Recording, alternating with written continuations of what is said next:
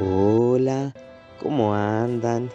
Yo bien, acá por presentarles una nueva película para pantalla invisible. Yo soy Cero y hoy voy a hablar sobre Matrimonio por accidente o el nombre original en francés sería Épouse-moi à mon pote. Sí, creo que significa Cásate conmigo, amigo.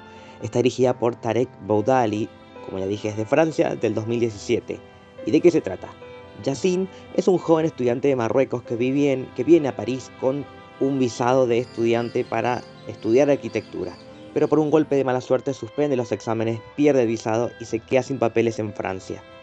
Para solucionarlo y evitar la deportación, le pide a su mejor amigo Fred que se case con él.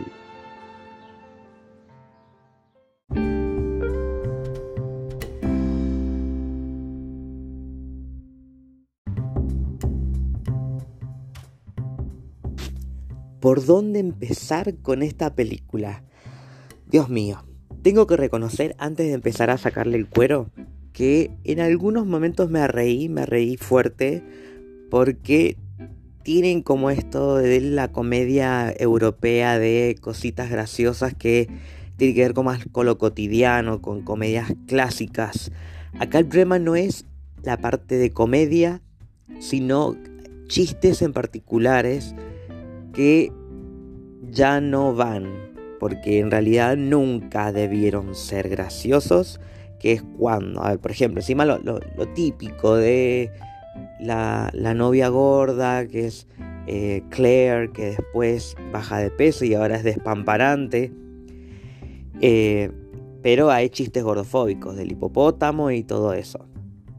Después, todos los estereotipos de los chabones cuando supuestamente van a hacer que son gays para que eh, pueda obtener su visa y así poder conseguir laburo para poder em, eh, pagarse el departamento y no quedarse en la calle. Entonces, ahí está la premisa de la película de, bueno, somos dos amigos, yo te hago la gamba y nos casamos. Y después hay que hacer como que eh, viene, no me acuerdo cómo se llama, este, pero también sí, lo que suele pasar en esto cuando van a revisar si realmente estas personas se casaron porque se quieren o solamente para tener el beneficio de la visa de uno de ellos dos. Que no sé por qué les molesta esto al gobierno, pero bueno. Eh, entonces, ahí empiezan a actuar ellos con lo que ellos creen que significa ser gay.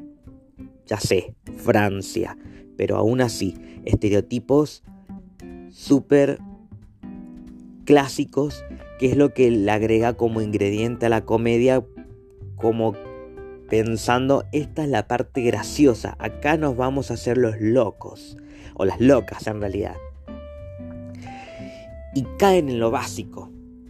Sí me pareció divertido que la novia de el rubio, que no me acuerdo el nombre, les dice, pero ¿por qué hacen tantas cosas? ¿Por qué esa necesidad de, que el otro se vista como de, de, que estaban haciendo BDSM? Eh, no hace falta caer en los estereotipos para que le crean a ustedes que son pareja sino que convenzan de que ustedes se conocen y de demostrar que se quieren. Después se van al boliche, van a este concurso ridículo, donde ahí sí tiene que salir todo a la luz de el secreto, de, que tienen que estar además todos, todo tan, tan, tan justo y exacto y casual donde va a estar. El jefe de Yacine Claire, que es exnovia y con la cual todavía le pasa algo ahora que está riquísima, quiere volver con ella cuando en realidad la dejó porque es un pelotudo. Y, y ella, lo peor es que ella estaba medio como que quería volver con él también, pero como compañera de trabajo ya estaban teniendo problemitas.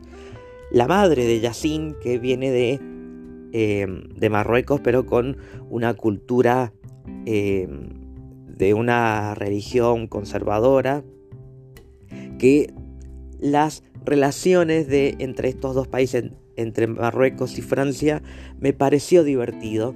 Por ejemplo, cuando el hombre este que, que los está eh, investigando, porque es su trabajo, cuando llama a Marruecos para preguntar si Yacine se había casado en su propio país, dice, voy a ver, voy a revisar en mis...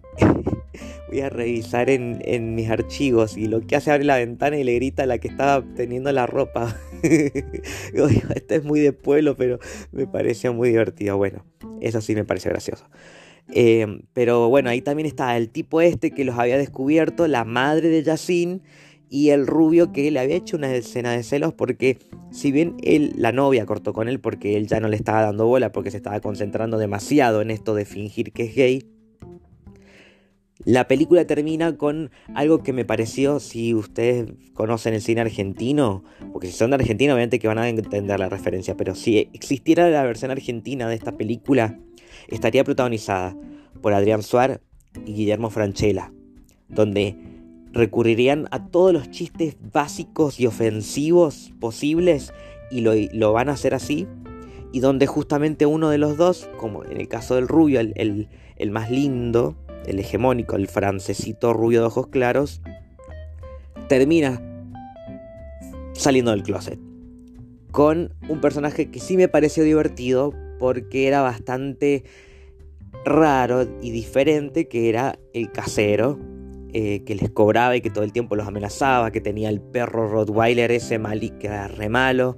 Em, los chistes del ciego a veces divertidos, a veces no y que termina en pareja y que quiere casarse con el rubio y que quien le oficie, oficie la boda y que se le organice sea la exnovia cuando Yacine se está casando con Claire en Marruecos y pensando, bueno, tanto quilombo de que estudia arquitectura, nos vamos a ir vivir para allá y felices por siempre.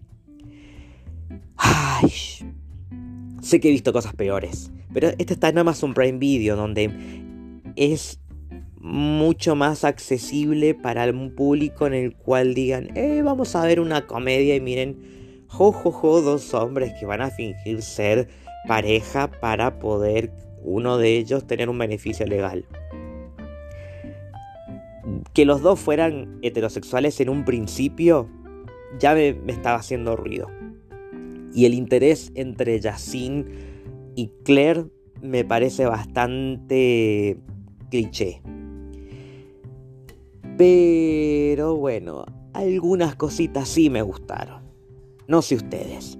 Me gustaría saber qué onda con esta película, qué les pasó a ustedes, si es que la vieron, si no la vieron, pueden ir a buscarla para envío y después no me odien, pero saquen sus propias conclusiones.